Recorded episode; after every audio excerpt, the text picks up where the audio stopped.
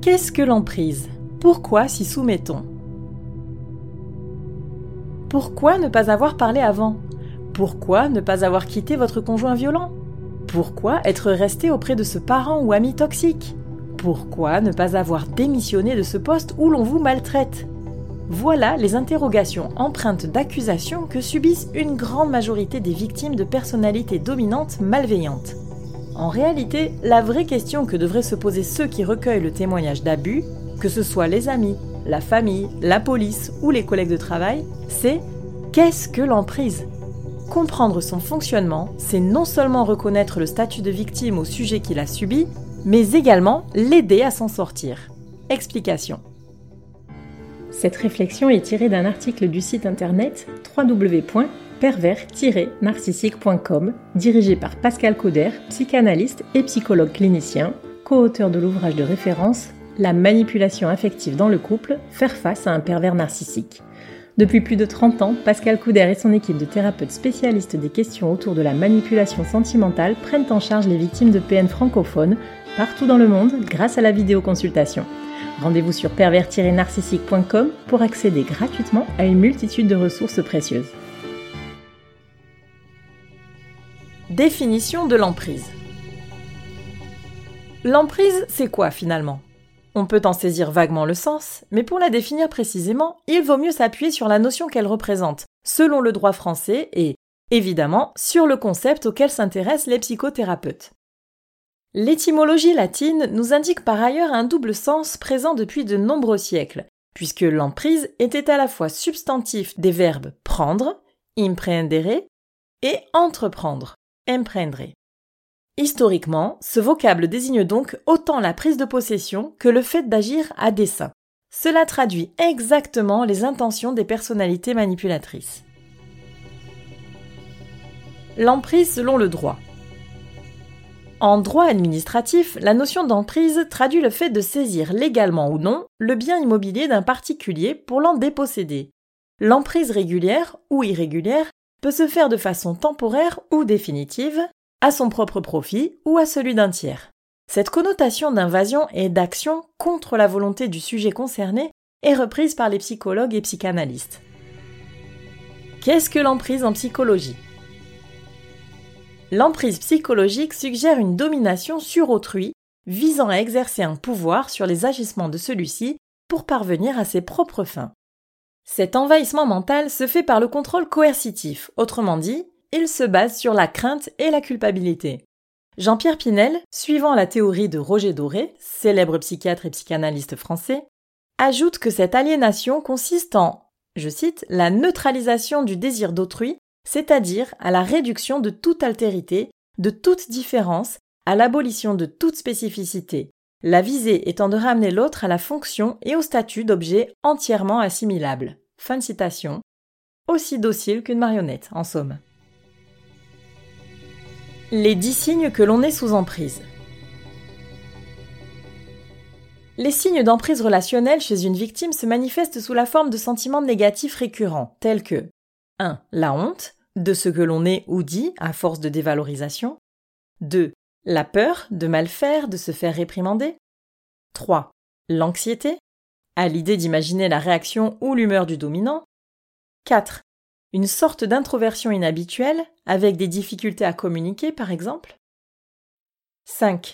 L'injustice, avec l'impression de payer ou que le sort s'acharne. 6. La tension permanente, marcher sur des œufs en sa présence et être sur le qui-vive, même lorsqu'il n'est pas là, ou se sentir épié. 7.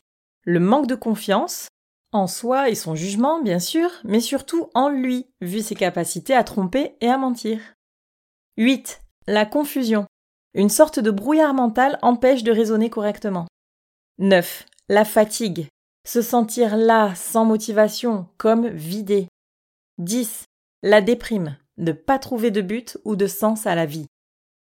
En empirant, ces manifestations de mal-être psychologique peuvent provoquer des symptômes de stress aigus tels que des troubles du sommeil, une irascibilité ou émotivité décuplée, une faiblesse immunitaire, de l'eczéma, de l'asthme, de l'arythmie, des troubles gastro-intestinaux, voire des troubles psychosomatiques bien plus graves encore.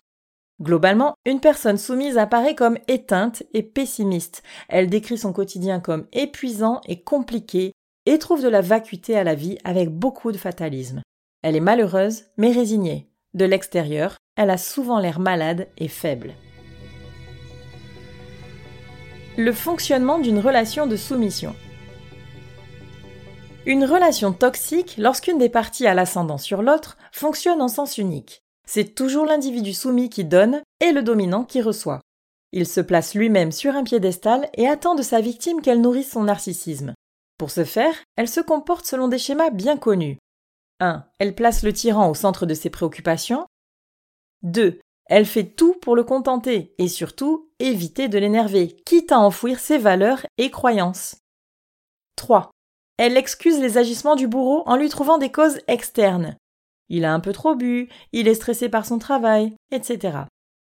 4. Elle s'isole pour sauver les apparences en société. Le sacrifice de soi est particulièrement notable dans le discours de la personne dominée. Elle n'utilise le je que pour se blâmer.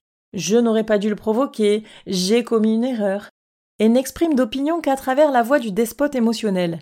Il n'aime pas ceci, il veut que l'on fasse cela, ce qu'elle pense ou désire n'importe pas. Comment s'instaure la mainmise psychologique?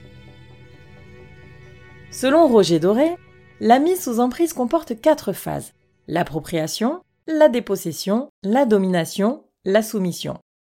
L'appropriation est une sorte de mainmise sur la psyché d'autrui, une violence psychologique obtenue par la séduction ou par la force. Elle ne peut s'opérer sans la dépossession de la victime. Il s'agit d'une véritable confiscation de sa liberté. Quant à la domination, c'est la mise en dépendance par un ascendant physique, intellectuel ou moral.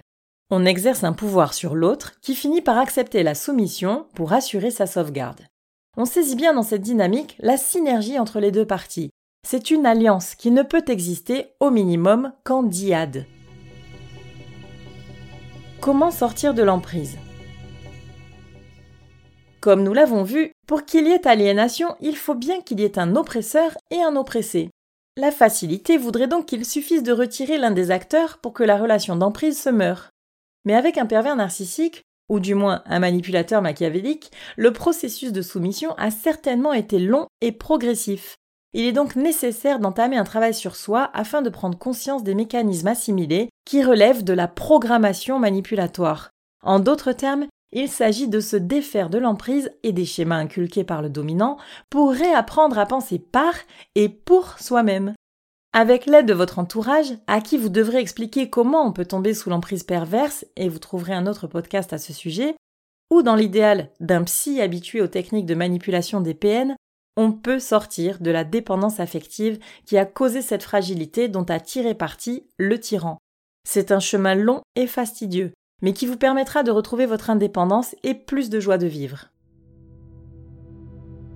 Qu'est-ce que l'emprise sinon une relation de domination et de soumission dans laquelle il faut deux participants pour tenir les rôles principaux? Une chose est sûre, ce n'est absolument pas de l'amour. On ne peut aimer et contraindre, enfermer et chérir à la fois.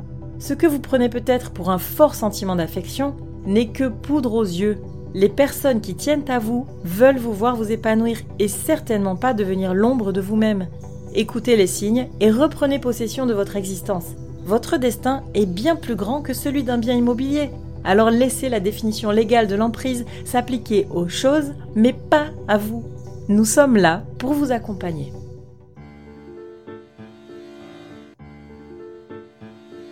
N'hésitez pas à vous faire accompagner par des thérapeutes spécialistes des questions de la perversité narcissique. Rendez-vous sur www.pervers-narcissique.com et trouvez-y de nombreux conseils sur comment gérer la séparation, comment gérer l'après, la reconstruction et vous pourrez également rentrer en contact avec un membre de l'équipe. Ne restez pas seul. Merci d'avoir écouté ce podcast. Rendez-vous très prochainement pour un nouvel épisode. N'hésitez pas à vous abonner pour ne rien manquer des prochaines publications. À très bientôt.